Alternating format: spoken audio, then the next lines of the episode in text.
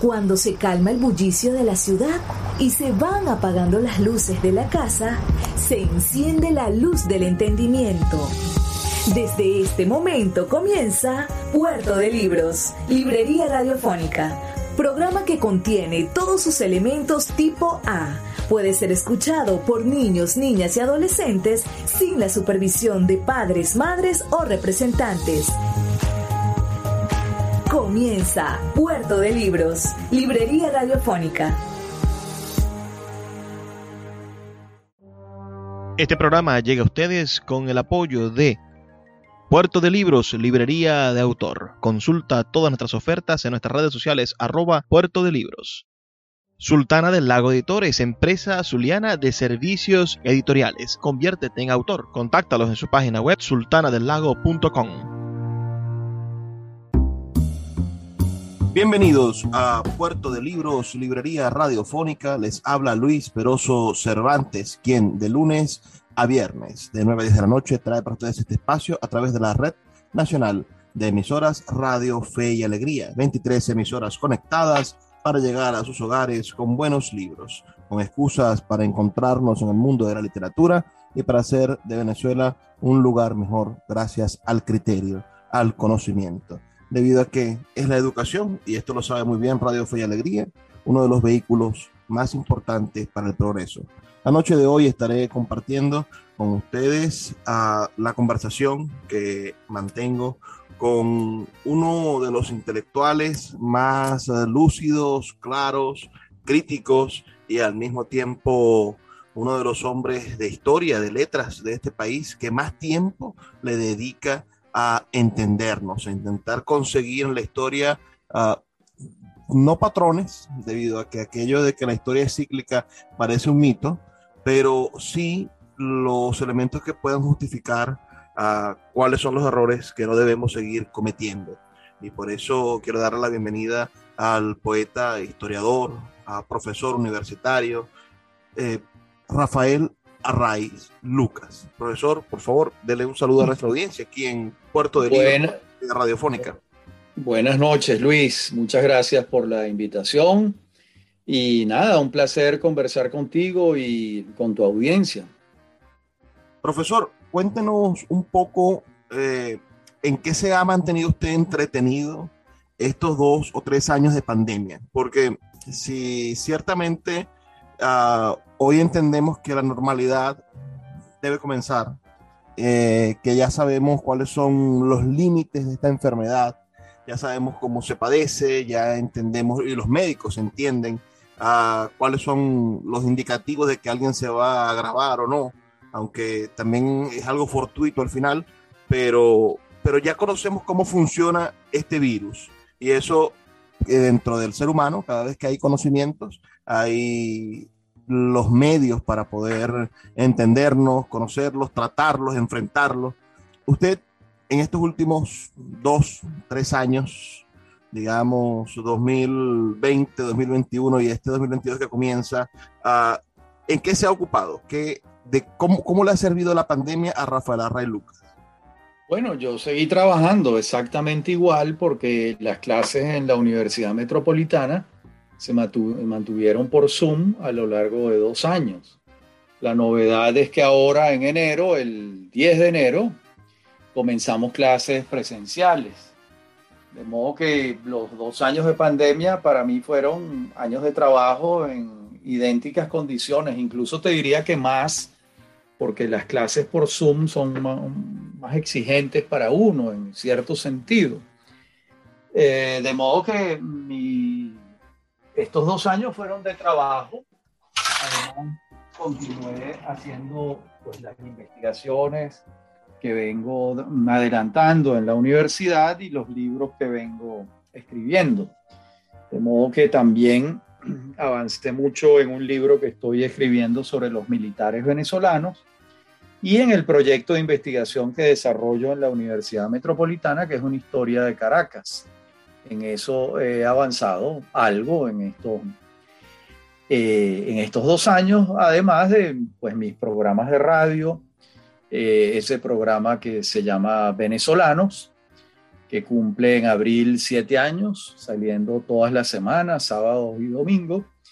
Y muy recientemente, hace unos 15 días, comencé otra aventura en la radio. En Onda, la Superestación, tengo un programa con Enrique Lazo todos los días de 3 a 5 de la tarde. Es una nueva aventura para mí que está siendo una experiencia verdaderamente muy, muy interesante y muy, muy gratificante también. En eso estoy.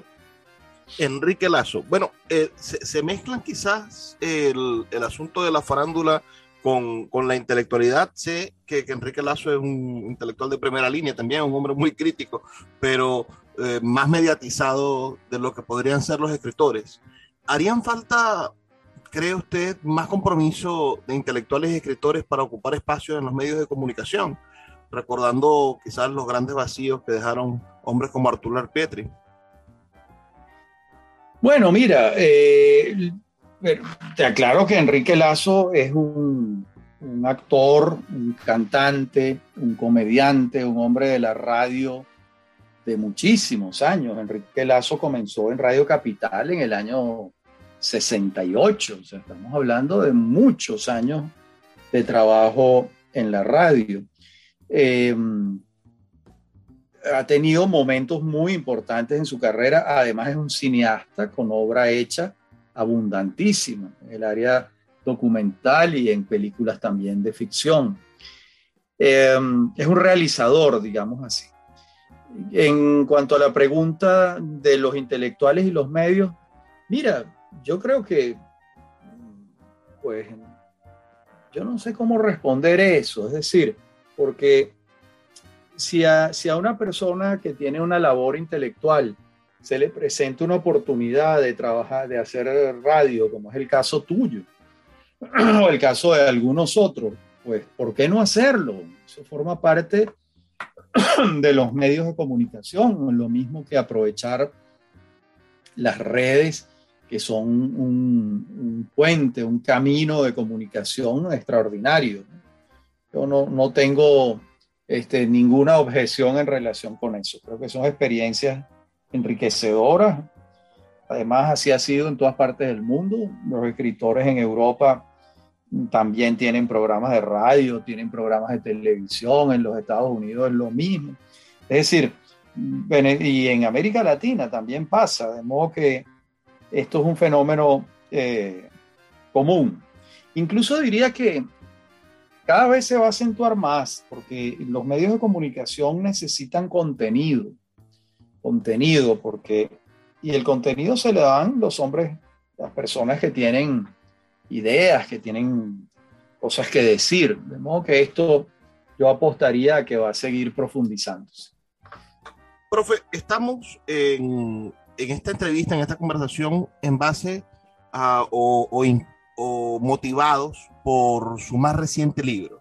Usted eh, a finales del 2021 presentó para todos los venezolanos una obra que estudia la democracia, la democracia venezolana, ese, ese tan mentado elemento uh, político y, y tan deseado que muchas veces es incomprendido. No sé si pudiéramos nosotros empezar a explorar algunos elementos de lo que, de lo que es su libro, uh, tomando en cuenta también que está disponible a la venta en casi todas las librerías del país y que la idea es que muchos de nosotros podamos adquirirlo, pero, pero sí me gustaría que, que comencemos a explorar. El, el, libro se titula La democracia en Venezuela, un proyecto inconcluso. Correcto. Pero, pero me gustaría explorar su concepto de democracia, profesor. Uh, porque regularmente confundimos los elementos del republicanismo uh, o de la idea de la República de la Ilustración con, con, la democracia. Y la democracia, bueno, tampoco la democracia contemporánea, esta democracia de los principios que vemos en, en nuestros países, tampoco es eh, un reflejo de la idea de la democracia griega, que que, podríamos ahondar sobre eso, sobre las diferencias entre la democracia contemporánea y la democracia griega. ¿Qué es la democracia para, para Rafael Array Lucas? Bueno, yo me baso en un concepto de Norberto Bobbio y lo, y lo expreso en el prólogo, en la introducción del libro. eh, yo tengo un concepto amplio de democracia y ese es el que trabajo en el libro. Em, incluso eh, comienza con las primeras manifestaciones democráticas en el periodo colonial. Por ejemplo, eh, en, las, en las ciudades mm, capitales y las más importantes de las provincias venezolanas, en tiempos en que éramos parte del imperio español, había un cabildo. Ese cabildo eh, elegía sus autoridades con elecciones internas, valga la redundancia. Estaban los cabildantes, y se elegían entre ellos alcaldes, recaudador de rentas, las tareas de policía, todas las tareas de un gobierno urbano que eran los cabildos. De modo que ahí empezamos a ver unas primeras manifestaciones democráticas. Em, la democracia se va a retomar en el mundo a partir fundamentalmente de varios hechos que son interesantes ver. Eh, yo señalaría la Revolución de la Gloriosa en Inglaterra en 1688, cuando el Parlamento inglés destituye a Jacobo II. Eh, el Parlamento elige a un rey nuevo, Guillermo de Orange, y le entrega una cartilla, una constitución, ellos lo llamaron el Bill of Rights, donde el rey se le establece de manera precisa y taxativa qué tareas puede realizar y qué tareas no puede realizar. Yo diría que ahí comienza la monarquía constitucional, es decir, las monarquías europeas en las que el monarca se desempeña de acuerdo con una constitución fijada por el poder soberano reunido en los parlamentos, y también comienza su camino las democracias parlamentarias, porque ese Parlamento eh, más adelante va a comenzar a elegir a los primeros ministros o los presidentes de gobierno, que es como también se les llama, y el poder ejecutivo va a emanar del poder legislativo de los parlamentos y la figura del monarca va a paulatinamente convertirse en una figura simbólica de unidad nacional, pero sin un ejercicio efectivo del poder, como son las monarquías europeas que todavía quedan.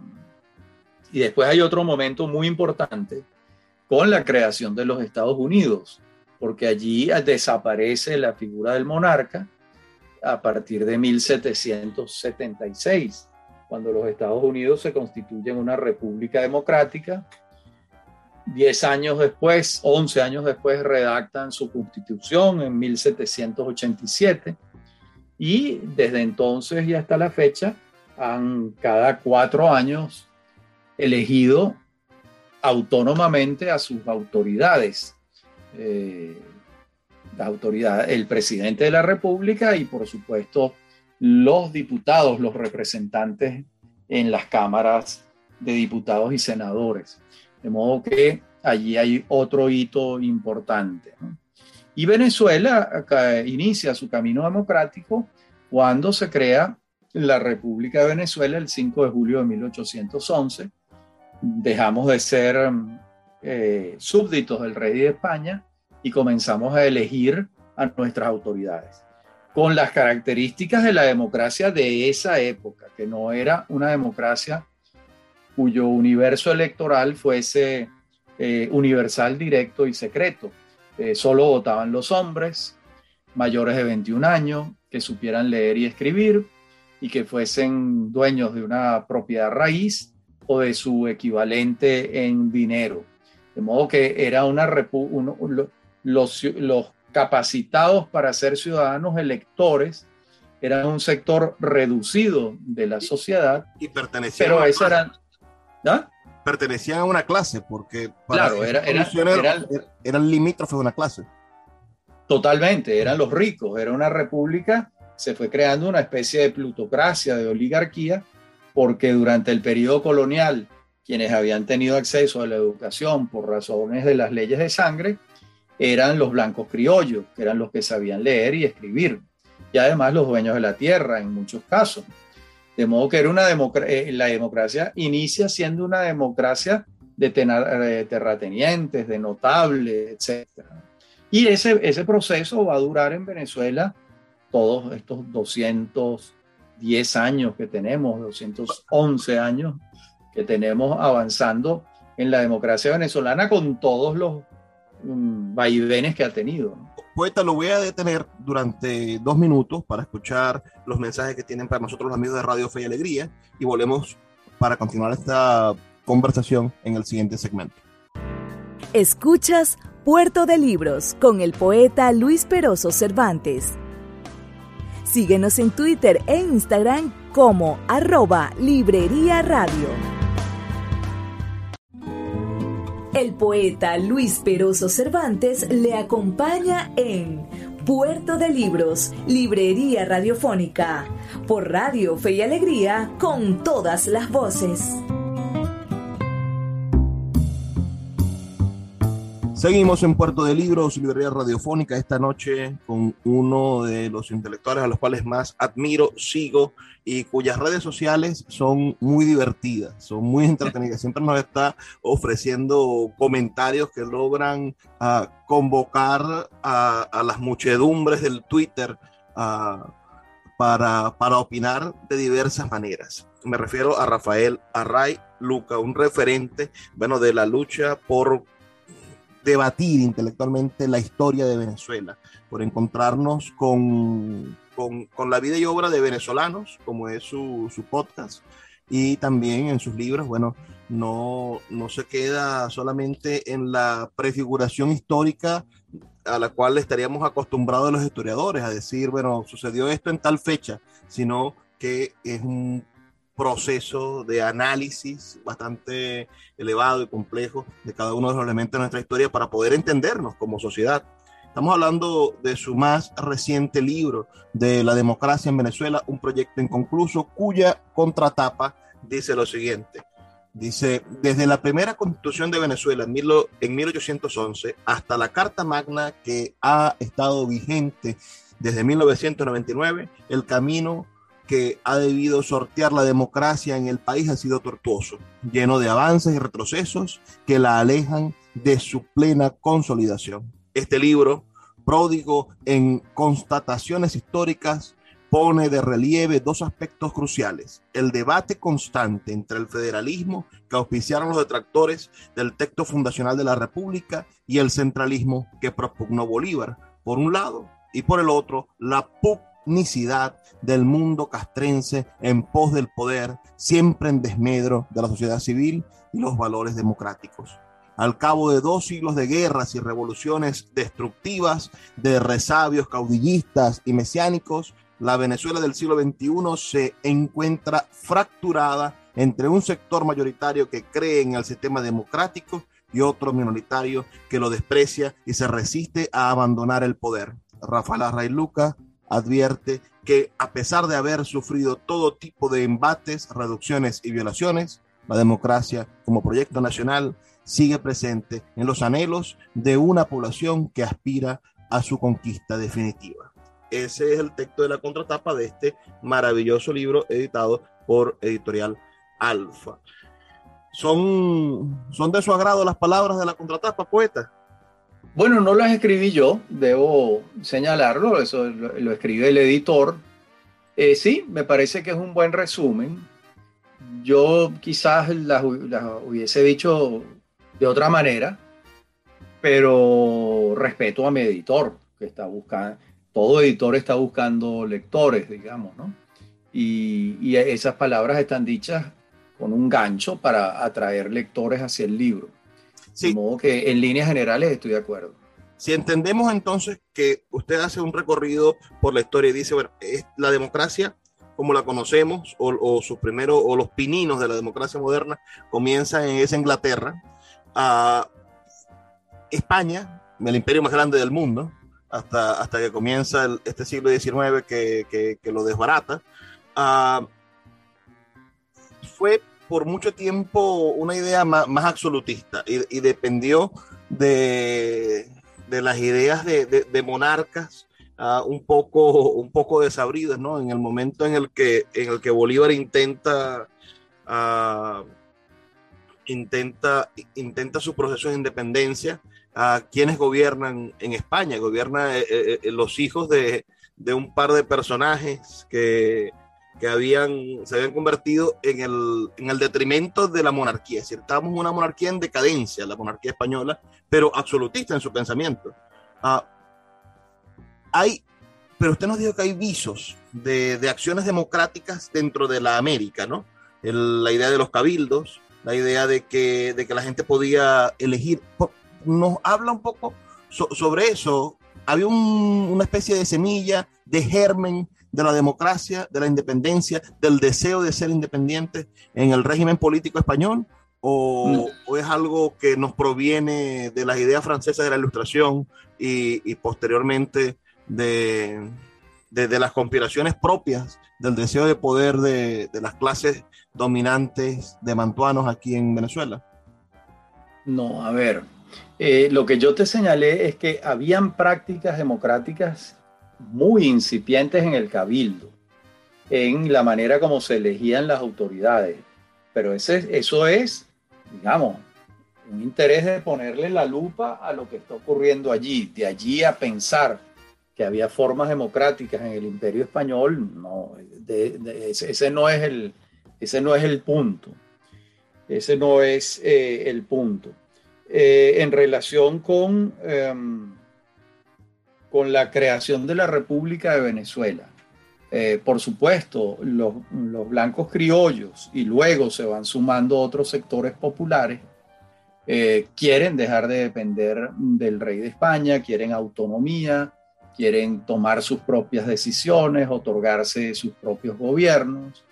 Y allí es cuando asumen la fórmula democrática de la época. Todo hay que verlo dentro del contexto histórico. Cuando Juan Germán Rocio redacta la primera constitución de Venezuela junto con Isnardi y Ustaris, que es la constitución de 1811, pues solo puede tener dos ejemplos en el mundo.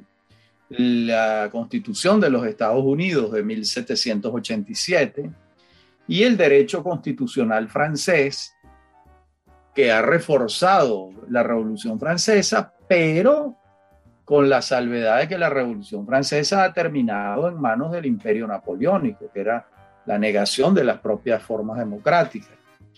De modo que mmm, era inevitable que la inspiración de Rocio y de las constituciones venezolanas, eh, no solo las venezolanas, todas las de América, la inspiración principal es la constitución de los Estados Unidos, porque es, es, la, es la, primera que asume esa, esa, forma. De hecho, en todos los países de, América Latina eh, se viven democracias presidencialistas, como las de los Estados Unidos.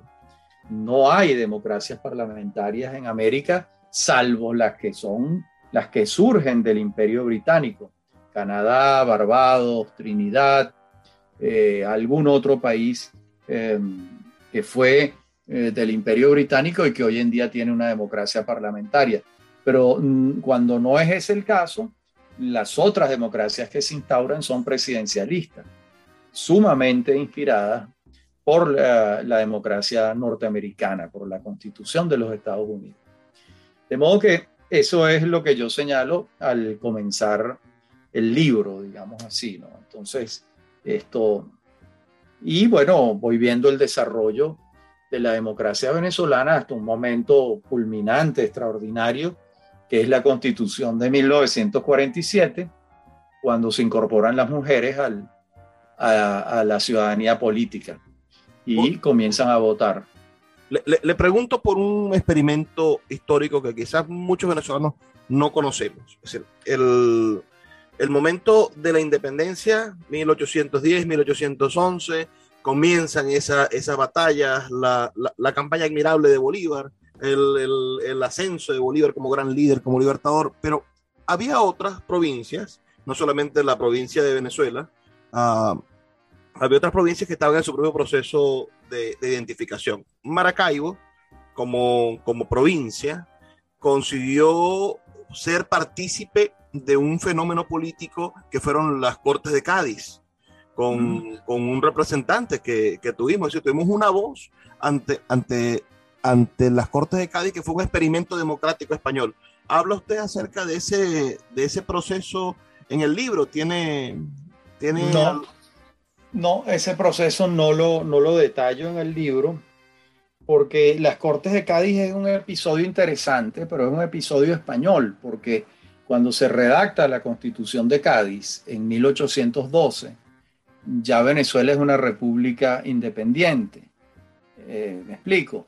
Eh, lo que ocurre es que Maracaibo como provincia se suma al proyecto republicano del resto de Venezuela de manera tardía. Y quizás por eso es que envían un representante a las Cortes de Cádiz. Digamos que es una singularidad eh, maravina en este caso. Pero no, no me ocupo en particular de eso porque mi visión es más más sistémica de lo que está ocurriendo desde la fundación de la República en 1811. Y, otro proceso que es poco estudiado en la historia de Venezuela es el proceso de la liberalización del, del gobierno.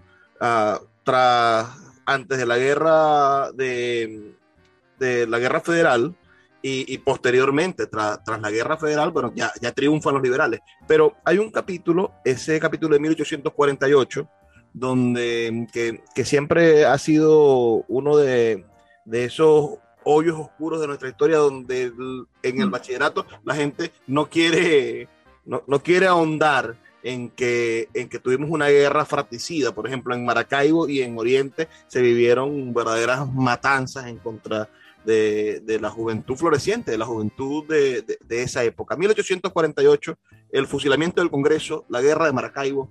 Uh, ¿Cómo cree usted que, que ese tipo de, de sucesos amenazaron los experimentos democráticos del siglo XIX?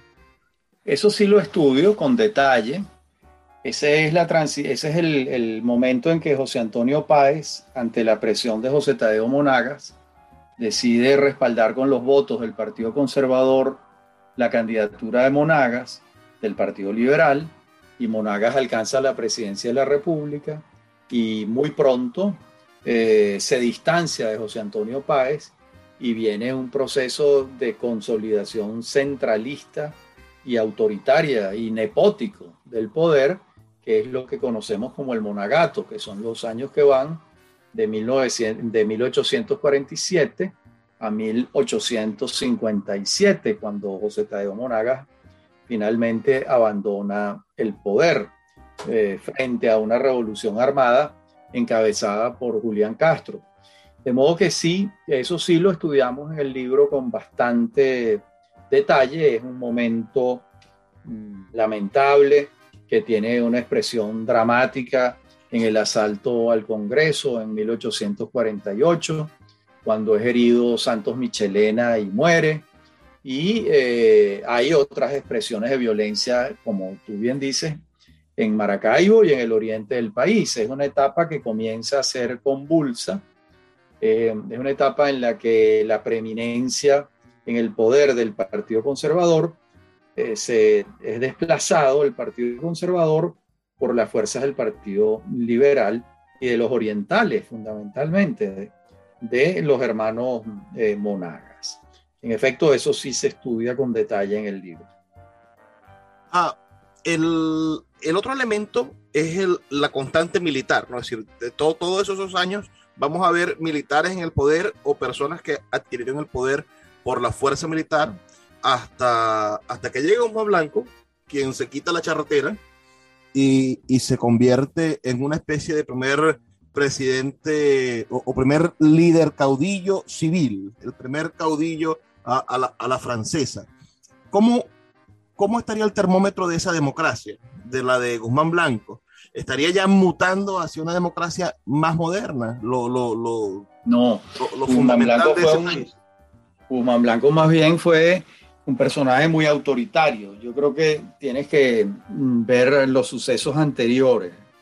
Realmente hay un momento civil extraordinario cuando el Congreso de la República elige como presidente al doctor Vargas, a José María Vargas, en 1800. 35. Ahí hay un gran, gran momento. Y, ahí el general Páez ante el golpe de Estado que le dan los militares a Vargas, a Vargas le dan un golpe de Estado, José Tadeo Monagas y Santiago Mariño, el general Páez los enfrenta, los derrota, los somete, restituye en el poder al doctor Vargas, de modo que en Páez se va a portar como un republicano, como un demócrata, como un hombre respetuoso del texto constitucional. Eh, de modo que no siempre los militares han sido eh, tiranos autoritarios. Ha habido militares verdaderamente republicanos. Es el caso de Páez en este momento, en otros momentos no. Es el caso de Carlos Sublet, siempre. Carlos Sublet siempre fue un, un militar republicano, respetuoso del marco constitucional. No es el caso de los hermanos Monagas, para nada.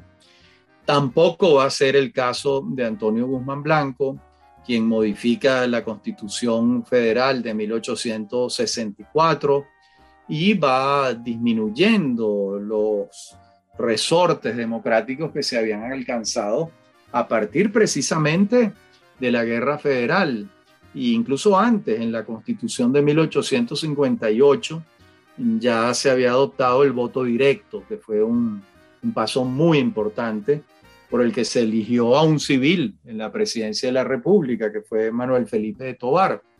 Pero eso ocurrió al mismo tiempo en que había comenzado la guerra federal y finalmente los federales alcanzaron el poder por la vía de las armas, Juan Crisóstomo Falcón.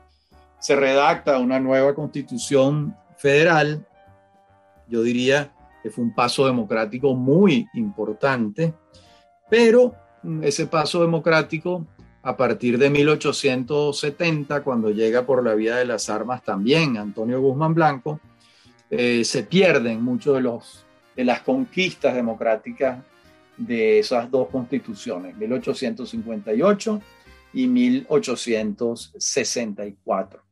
Vivimos entonces una democracia interrumpida, sin continuidad. Hagamos, Eso sí por favor, una, una pausa, dos minutos para escuchar los mensajes de Radio Fe y Alegría y en el siguiente segmento continuamos ahondando sobre este tema tan interesante en este libro, el cual invitamos a adquirir. Se encuentra en todas las librerías del país y en Amazon también, que es La Democracia Venezolana Proyecto Fallido. Puerto de Libros, Librería Radiofónica tu canal diario para encontrar nuevos libros. Con el poeta Luis Peroso Cervantes. Síguenos en arroba Librería Radio. El poeta Luis Peroso Cervantes le acompaña en Puerto de Libros, Librería Radiofónica, por Radio Fe y Alegría, con todas las voces.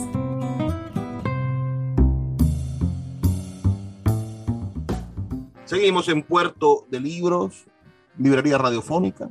Les habla Luis Peroso Cervantes. Estoy en compañía del poeta, historiador, profesor universitario Rafael Arraiz Lucas, de quien estamos conversando sobre su más reciente libro, La democracia en Venezuela, un proyecto inconcluso. Ese es el título correcto de este libro. La democracia en Venezuela, un proyecto inconcluso, disponible en Amazon, solamente por 9,49. Usted podría estar leyendo este libro al, al vuelo de un, de un clic. Y bueno, y en las librerías de Venezuela, en cualquiera de nuestras librerías, esperamos que conversar con Alfa para tenerlo también en Puerto de Libros, librería de autor, pero, pero ya se encuentra este maravilloso libro, el más reciente de Rafael Arrael Luca. Profe, eh, me, le preguntaba yo por, por, por Guzmán Blanco en el sentido en el que él se quitó la charretera, ¿no? Y trajo aquel espíritu afrancesado al país. Al Zulia le fue muy mal con Guzmán Blanco. Él cambió la capital, la aduana, a, a Capatárida y, y, combinó el Estado Falcón con, con, el Estado Zulia y nos quitó, quiso castigar a Maracaibo e inventó esa palabra maracucho diciendo que éramos un pueblucho y por eso los que vivían ahí eran maracuchos. Esa es parte de, la mitología de, del odio a Guzmán Blanco que tienen los zulianos. Pero yo no puedo dejar de pensar que Guzmán Blanco es el artífice de, cosas tan geniales como la educación, la instrucción pública, ¿no? que, que, parecen elementos propios de la democracia contemporánea. Porque si pensamos en democracia hoy, pensamos en igualdad, pensamos en inclusión, pensamos en educación pública, pensamos en, en, un montón de valores que quizás no estaban ligados a la idea de la democracia, de, la democracia primigenia, de la democracia política de, de, los griegos o de los antiguos regímenes. Uh, ¿cree, ¿Cree usted que dentro de esas autocracias, como la de Guzmán Blanco y la que vendrá después, la de, la de Cipriano Castro, eh, habrá, habrá el florecimiento de, de procesos democráticos como, como, este, como, como la educación, que van a pervivir en, y van a empezar a mutar definitivamente el, la Venezuela de los caudillos hacia una Venezuela con un régimen político más estable? Mira, lo que pasa es que Guzmán Blanco fue propiamente un autócrata civilizador. Ciertamente él fue un modernizador.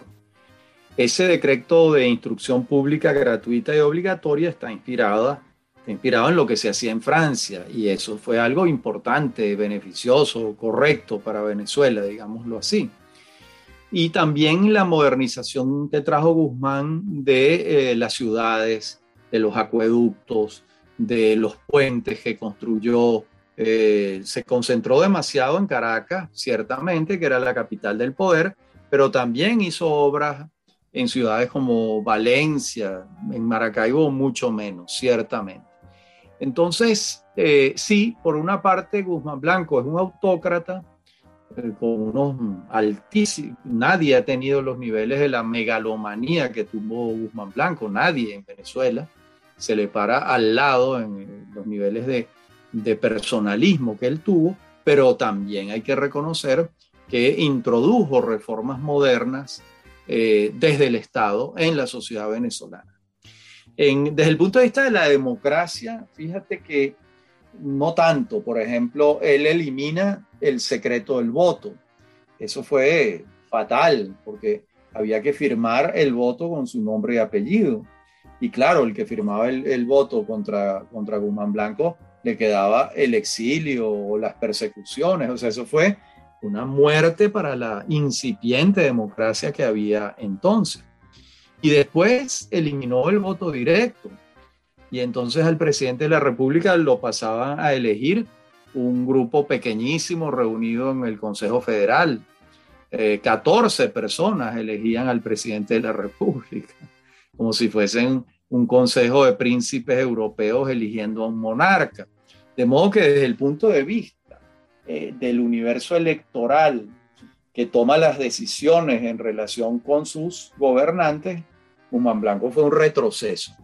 Desde otro punto de vista, la, modernización infraestructural, la educación y algunas otras áreas, fue un modernizador. Por eso es complejo eh, analizarlo, porque tiene esta, estos matices. Y la, llegada del liberalismo amarillo, e, ese libro maravilloso eh, Ramón Velázquez. De, de, Velázquez, que, no, que nos describe, bueno, esa, esa égida, esos años de, de, de, los andinos en el poder y del inicio de una nueva forma de gobernar Venezuela, porque los andinos no, habían, no se habían uh, motivado a tomar el poder eh, y a seguir las riendas del país hasta ese momento. ¿Qué, ¿Qué vemos de avances democráticos en esa época de Venezuela? En, con no, Castro, ni, eh, desde el punto de vista de la democracia vemos retrocesos. Desde el punto de vista de la unidad nacional y del Estado moderno y la consolidación del Estado moderno a través de, del control del territorio, sí hubo avances, porque el ejército mandado por Juan Vicente Gómez durante la presidencia de Castro derrotó a los, a los caudillos regionales que quedaban y verdaderamente un ejército que se fue haciendo nacional tuvo el control del territorio. Esto, es esto sí es cierto.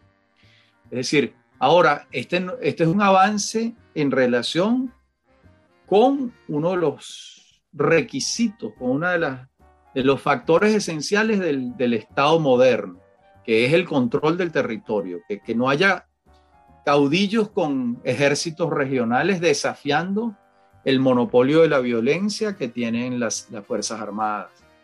Eso se logra con eh, Cipriano Castro y Juan Vicente Gómez. pero desde el punto de vista democrático fueron todavía retrocesos mayores, incluso a los que, a los que había antes, mm, porque mm, se fue consolidando una institución nacional um, como una suerte de columna vertebral de la vida venezolana que fue el ejército. Incluso el ejército se desdobló de alguna forma en el dedo elector de los gobernantes, porque el, eh, el, ministro de Guerra y Marina de Juan Vicente Gómez lo sucede en el poder sin que eso estuviese escrito en ninguna parte. Después, el ministro de Guerra y Marina de Eleazar López Contreras es el candidato presidencial del gobierno y sucede en el poder a Eleazar López, de modo que estas no son formas democráticas, ¿no? Esto hay que aclararlo. Obviamente, López Contreras y Medina Angarita, en relación con la dictadura del general Gómez, fueron un paso adelante en la democracia. López Contreras encarna una apertura democrática, pero incompleta y e Isaías Medina Angarita encarna una apertura democrática incluso mayor que la de López Contreras, pero incompleta también. Entonces, e, ese, ese es el, camino. Esa es la secuencia. Yo, yo, siento que esos años, López Contreras y Medina Angarita, están llenos de, muchísimas contradicciones, ¿no? Y, y, siento, por ejemplo, que, que a prohombres que yo admiro, tipo a Rómulo Betancourt, a, acciones como, como ese golpe de Estado del 45 ah, ponen en, en, tela de juicio la idea de, de, si la democracia se puede acelerar o no, porque era el planteamiento quizá de, de, de los adecos de ese momento, del, del, grupo democrático que, que, va a conformar y va a tomar el poder como acción democrática. Ah, le dan un golpe a Medina porque necesitan acelerar el proceso democrático del 45 al 48, en esos tres años, ¿cree usted que se consolidó verdaderamente la democracia a partir de un hecho de violencia como lo fue el derrocar a Medina?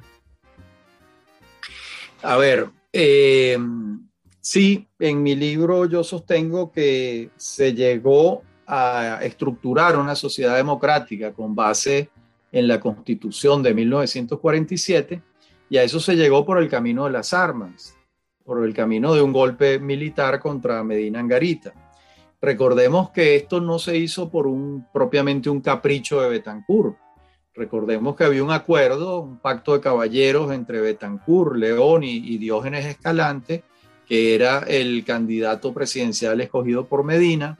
Escalante se había comprometido para impulsar la reforma constitucional una vez que fuese electo presidente para que en el próximo periodo constitucional hubiesen elecciones universales, directas y secretas, en pocas palabras, elecciones democráticas, porque no las había. Bueno, Escalante pierde la cabeza, sus facultades mentales y viene todo este proceso muchas veces estudiado. Mi tesis doctoral es sobre este tema, sobre este periodo de los tres años del trienio del 45 al 48.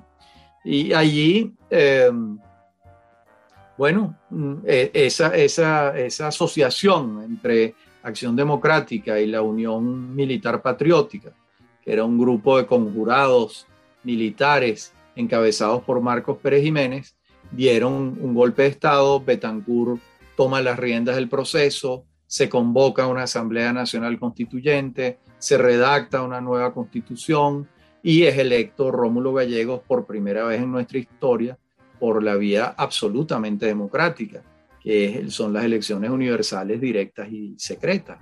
Eso fue lo que pasó allí. Entonces, claro, es un momento difícil de entender, pero fue así. Si uno desempolva el, el manual del lenguaje marxista, podríamos decir que no estaban dadas las contradicciones, que por eso el pueblo uh, fue de alguna manera dócil ante el golpe de Delgado Chalbó, frente, frente a Rómulo Gallegos. La institucionalidad no estaba lista para que Gallegos pudiera gobernar los, los cinco años que, que, ameritaba, los, los, cuatro o cinco años que ameritaba su mandato.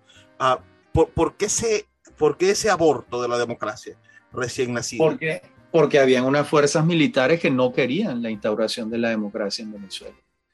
Había un sector de los militares que sí y otro sector que no. Y ese sector que no quería la instauración de la democracia lo encabezaba Marcos Pérez Jiménez. Lo que ocurre es que el ministro de la Defensa de Gallegos y de Betancur era Carlos Delgado Chalbó y Pérez Jiménez y Llovera Páez eh, condicionan, le dicen a Delgado Chalbó, mire, vamos a darle un golpe, si usted quiere comandar este proceso, eh, usted sería el presidente de la Junta Militar que se va a formar, si usted no lo quiere comandar, póngase de lado que lo vamos a hacer nosotros. Y Delgado Chalbó dijo, no, sí, yo lo encabezo. ¿Y qué declaró Delgado Chalbó el 25 de noviembre de 1948, un día después del golpe? Que el golpe se había dado para convocar unas elecciones democráticas, como que si las elecciones que se habían ocurrido no fuesen democráticas. Entonces aquí vemos que había una diferencia importante entre los criterios de Delgado Chalbó y los criterios de Pérez Jiménez. Y finalmente Delgado Chalbó mm, es asesinado el 13 de noviembre de 1950 y eh, las elecciones que pautaba la constitución del 47 que tenían que ocurrir en el año 52, eh, Pérez Jiménez las cambió, no quiso que hubiesen elecciones presidenciales, cambió el estatuto electoral, eligió, se convocaron elecciones para diputados de una asamblea constituyente, la oposición ganó holgadamente las elecciones y Pérez Jiménez cometió un fraude electoral. Esta es la realidad. Vamos a hacer la última pausa, uh, poeta, para volver y continuar bueno, este, con este periplo de su libro, el cual invitamos a todas las personas que nos escuchan a leer La democracia en Venezuela, un proyecto inconcluso disponible en Amazon, también en todas las librerías del país. Usted puede llamar, bueno, supongo que a Tecniciencia, Novedades, a nuestros amigos del Buscón, a los amigos de la librería Cálatos, o, y muy pronto, ojalá podamos tenerlos en Puerto de Libros, Librería de Autor, para podérselos ofrecer a nivel nacional. Haremos una pequeña pausa y ya volvemos con más de esta entrevista. Síguenos en arroba Librería Radio. El poeta Luis Peroso Cervantes le acompaña en Puerto de Libros, Librería Radiofónica, por Radio Fe y Alegría, con todas las voces.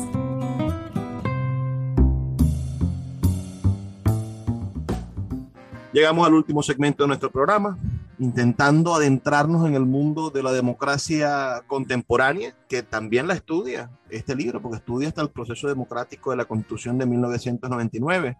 Pero no dejo de pensar en lo que conversamos hace un momento y en, y en ver a Pérez Jiménez como un caballo de Troya. Es decir, estuvo en la Junta, en la junta Patriótica que le da el golpe que, y, que, y que crea una constituyente eh, en el 46, que da una constitución del 47, que lleva unas elecciones por fin universales, secretas y directas, y, y después es también el artífice de, de, de, derrocar a Rómulo Gallegos. Entonces, hay, hay en los procesos democráticos hombres tan perversos como, como Pérez Jiménez, que pudieron mantenerse callados o ser parte de un, de, fundamental de un proceso para después ser también sus cronos y destruirlo. Pues sí, lo que pasa es que yo creo que Pérez Jiménez en ningún momento fue un demócrata. Su proyecto siempre fue un gobierno militar. Pero ocurrió que en esa coyuntura el control del proceso lo tuvo Betancourt y no él, porque Betancourt era el que tenía facultades políticas. Era un hombre que además tenía un proyecto democrático que demostró con su vida que eso era lo que buscaba implantar en Venezuela. En cambio, Pérez Jiménez no era un demócrata ni tenía entre sus proyectos la democracia, sino eh, un gobierno militar, como fue el que él ejerció. Incluso él decía que ser un gobierno de las Fuerzas Armadas, como que si las Fuerzas Armadas tuvieran entre sus atribuciones gobernar un país, nada más lejos de eso. Las Fuerzas Armadas modernas se rigen por leyes que les eh, precisan con claridad cuáles son las tareas profesionales de los militares. De modo que eh, pudiera ser leído como un caballo de Troya, como tú has dicho. En todo caso, eh, no vas a encontrar ninguna declaración de Pérez Jiménez avalando a la democracia. Eso nunca lo hizo. Eh, él lo que hizo fue permanecer callado y esperar la oportunidad para encabezar una conjura militar que diese, le diese un golpe de Estado a Rómulo Gallegos. Momento muy triste en la historia venezolana. Bueno, el, el 23 de enero es esa especie de, celebración mágico-religiosa en la cual el pueblo de Caracas sale a la calle, libera a los presos y, comienza el resurgimiento democrático de la nación. Uh, esto posiblemente lo estoy diciendo de una manera muy alegre, pero, pero fue quizá la, la maduración de, de, esas contradicciones, pensemos del 48 al 58, 10 años donde la gente pues, se dio cuenta de que perdieron los procesos democráticos, es decir, de que se había iniciado la democracia y, y Pérez Jiménez la, la, secuestró, ¿no? La mantuvo secuestrada 8, 7, 8 años. Eh, pero siento que el diálogo democrático con, con nuestro, con el primer gobierno ya como presidente democrático de, de Betancourt, eh, e, ese diálogo se, se, fue hacia los extremos, es decir, ellos intentaron, con, con, el pacto de punto fijo, por supuesto, pero, pero en la ejecución del gobierno de Betancourt, yo siento que, que Betancourt acusó a los comunistas y a la derecha militar de, de ser antidemocráticos y puso al país en contra de estos dos, de, estos dos extremos de, ideológicos pero no lo sentó en la mesa, como podríamos pensar en, en, en la democracia contemporánea. Es decir, tú, tú, hoy en la democracia, en un parlamento, puedes tener a los neonazis y puedes tener a, lo, a los comunistas y a los anarquistas, pero Betancourt depuró la democracia y se quedó con el centro. ¿Cree usted? O, o, cómo analiza su libro ese proceso de la génesis democrática del gobierno de Betancourt? No, mira, yo creo que mm, yo no, no veo los hechos de esa manera. Mira, eh, durante el gobierno de Wolfgang Larrazábal en 1958 hubo tres intentos de golpe de Estado contra Larrazábal. Dos de su ministro de la Defensa, Jesús María Castro León, y uno de Juan de Dios Moncada Vidal. Es decir, habían unas fuerzas democráticas, perdón, habían unas fuerzas militares que se oponían a la, democracia, incluso sin esta haber llegado a las elecciones, porque esos intentos de Castroleón y Moncada Vidal son julio y septiembre de 1958. De modo que cuando llega Betancourt, los militares eh, ubicados en la derecha, vamos a, a, convenir en ese término, que son eh, deudores, añorantes de la dictadura de Pérez Jiménez, de inmediato enfrentan a Betancourt. Betancourt no fue que salió a buscarle pleitos a ellos, es que ellos le declararon la guerra desde el primer momento y de milagro no lo matan en el atentado de los próceres. Y lo otro es que una vez que Fidel Castro entra a La Habana el primero de enero del año 59, se va apartando de los Estados Unidos comienza a tener el respaldo soviético y empieza a financiar y a entrenar a la guerrilla venezolana, que desafía con las armas, con atentados, con bombas, con secuestros al gobierno de Betancourt. Entonces, eh, más bien el gobierno de Betancourt está en medio de un fuego cruzado entre la izquierda insurreccional que se ha ido a la lucha armada y la derecha añorante de Pérez Jiménez, la derecha militarista, porque la derecha económica no estaba en eso, la derecha militarista, perejimenista, que busca eh, por distintos caminos derrocar al gobierno de Betancourt. Eso es el barcelonazo, el carupanazo, el porteñazo, la guerrilla, eso, eh, es decir, de modo que Betancourt queda en medio de una situación que él no estaba buscando, para nada. Eh, no, no, había posibilidades tampoco de sentarse a conversar con un tipo que tiene un fusil armado frente a ti. Pero si te declararon la guerra, te claro. declar, ¿cómo? O sea, no, no es ni siquiera no es ni siquiera que te dijeron, mira, te voy a te voy a hacer la guerra, vamos a negociar antes. No, no, es que te empezaron a disparar desde el principio. Entonces, ¿cómo los enfrentan? El, sí, o sea, ¿cómo, ¿cómo se enfrenta a un desafío bélico? Le, Leoni hace un gobierno de amplia base y después vemos la primera transición hacia el gobierno de Rafael Calderas. Ese es quizá el acto que bautiza la democracia en Venezuela cuando cambiamos de partido por fin. Sí, eso fue muy importante, muy importante, y comienza la alternabilidad democrática que se consolida a través de un sistema que naturalmente se creó, que fue el bipartidismo. En razón de la economía del voto, eh, se fueron consolidando dos grandes partidos. Por cierto, si Venezuela acogiese, como yo espero que algún día lo acoja, la institución de la segunda vuelta, pues eh, las expresiones mm, democráticas serían todavía mejores, más claras, más, se conservarían las diferencias entre los distintos sectores de un país que tienen una concepción de la vida democrática diferente. La, segunda eh, vuelta hubiese permitido quizás que URD llegara al poder. Y por ejemplo, o, hubiesen habido otro tipo de fórmulas políticas y de asociaciones.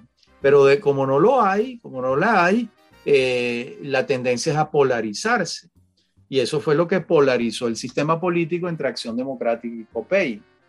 Claro, cuando Venezuela salió de este sistema, a partir del momento en que el segundo gobierno de Carlos Andrés Pérez acoge la descentralización política y administrativa.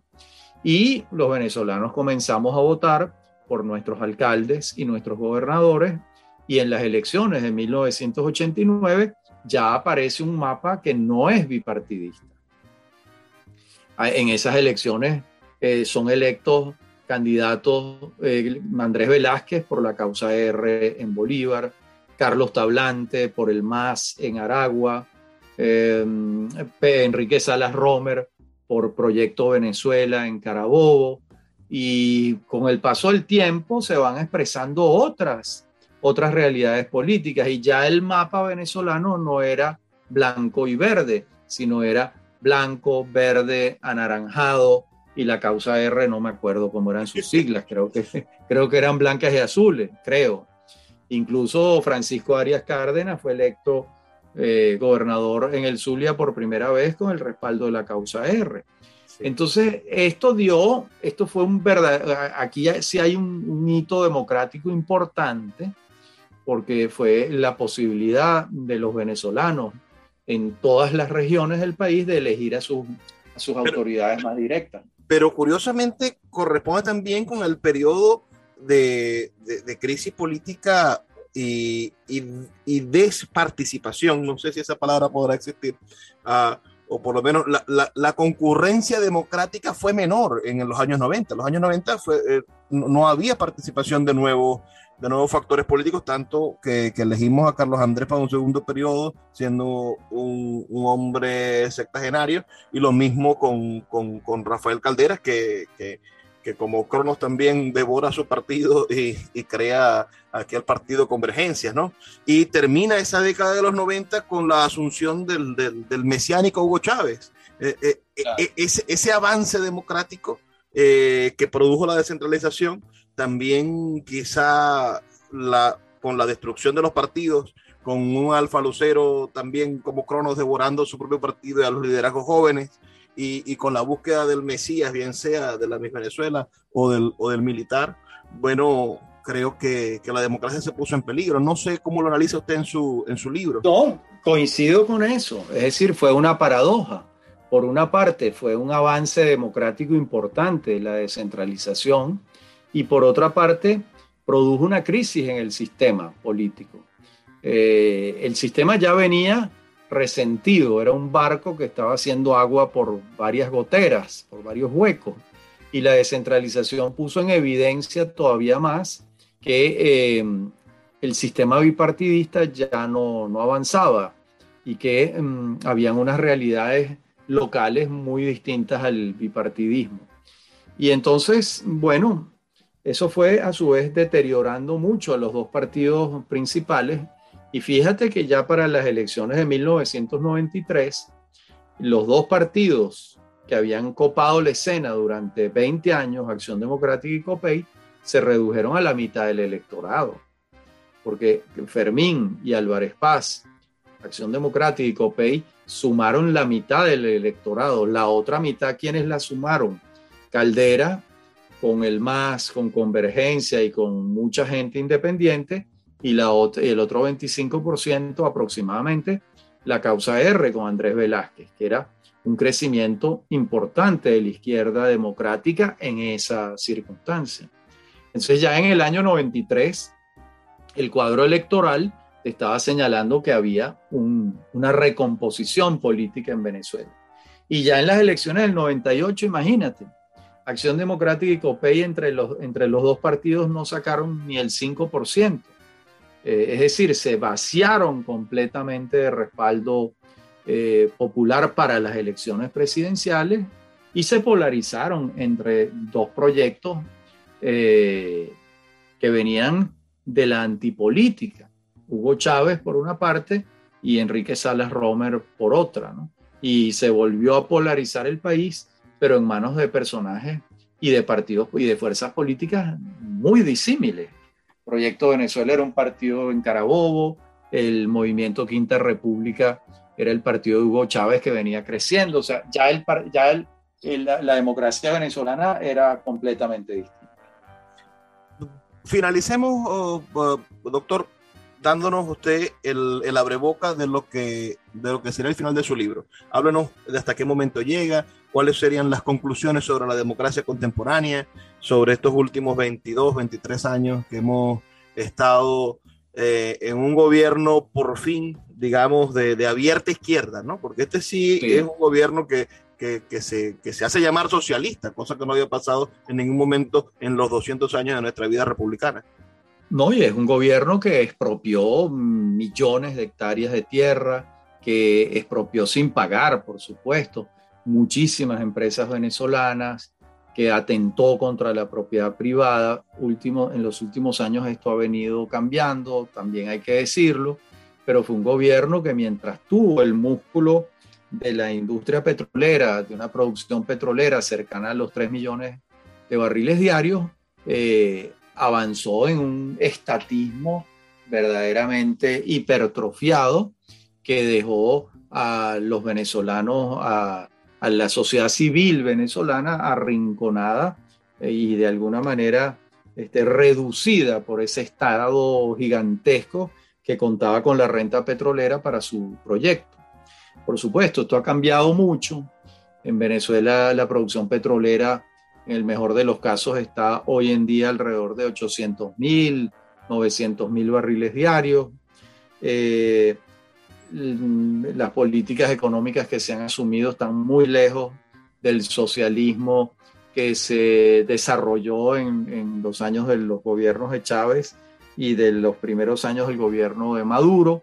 De modo que hay un, en Venezuela está en marcha un cambio, un cambio. Eh, la constitución de 1999, paradójicamente, es una constitución democrática, eh, incluso es una constitución que avanzó en el federalismo, no, no, no llegó a, a, la autonomía tributaria, que a mi juicio hubiese sido lo deseable, que las gobernaciones de los estados pudiesen cobrar impuestos y eh, tener presupuestos propios, viven solo del situado constitucional, lo pero, que reduce. Pero lo bajaron al municipio, que fue una cosa interesante, ¿no? Que el municipio claro. también tributo. Claro, pero eso sí venía de antes los municipios siempre habían cobrado tributo.